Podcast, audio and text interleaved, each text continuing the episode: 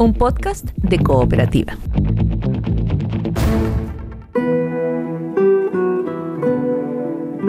Este es un podcast sobre historias que suceden delante y detrás de la pantalla, sobre las personas que hacen películas, las personas que las ven y las personas que las sueñan.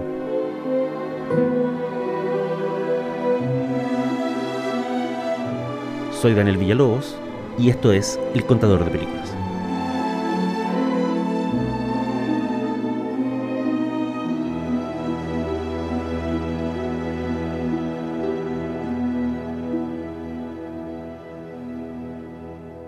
Hoy día vamos a hablar del miedo, específicamente de cinco versiones del miedo.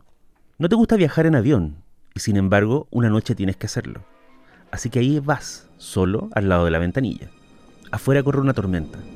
De pronto miras y ves una criatura de pie en el ala mirándote de vuelta.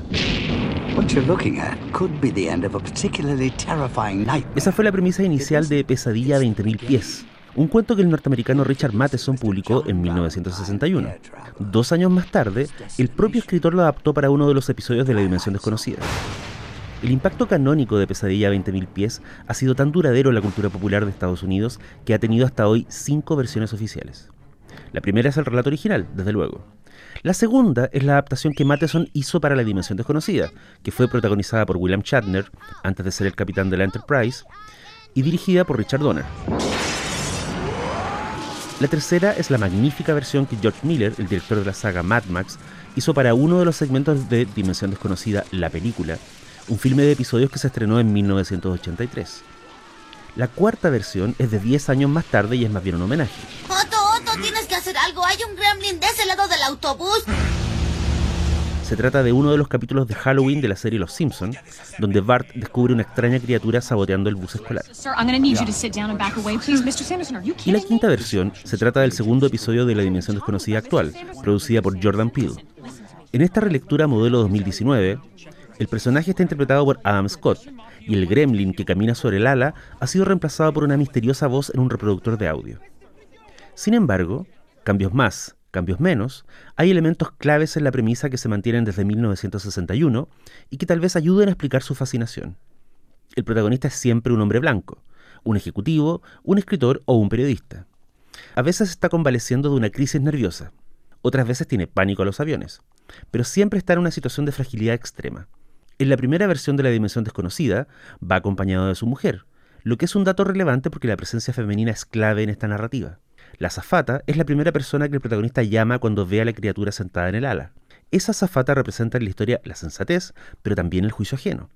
Es la primera persona que advierte que el protagonista parece estar fuera de control. Otro elemento que se mantiene en las cinco versiones desde 1961 hasta hoy es que la criatura va a echar abajo el avión. La necesidad del protagonista por convencer a los demás que él no está loco es urgente.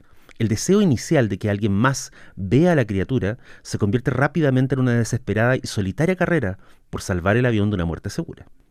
Aquí es donde Pesadilla a 20.000 pies revela el centro de su encanto. ¿Es esta una historia sobre terrores sobrenaturales? No. En verdad de lo que se trata es de la fragilidad del ego masculino. Un hombre solo, despojado de sus seguridades, en un lugar donde todo el control está en manos ajenas, flotando en un avión en medio de la nada, descubre una criatura que simboliza y hace patente toda esa indefensión. El miedo a perder el control o a depositarlo en manos que no sean las nuestras puede esconderse bajo la alfombra en un día normal, pero no es tan fácil desecharlo cuando está encarnado en un monstruo que nadie más puede ver. El ingenio de Pesadilla a 20.000 pies es que pone al protagonista en una posición donde su miedo ya no puede ser negado. Debe enfrentarlo, debe tomar una decisión y cometer un acto solitario y casi suicida. ¿Para mostrar que tiene razón? No. ¿Para ser el héroe del viaje? Tampoco. Lo hace para recuperar el control de su vida. En los tiempos que corren, muchos piden la restauración del orden, o al menos de la normalidad. El deseo de que las cosas retomen su causa habitual es humano y entendible. Pero no siempre se puede volver a la normalidad sin antes asumir que hay un monstruo parado en el ala del avión, que ese monstruo tal vez lo fabricamos nosotros mismos y que no se va a ir hasta que lo enfrentemos. Soy Daniel Villalobos y esto fue El Contador de Películas. Hasta pronto.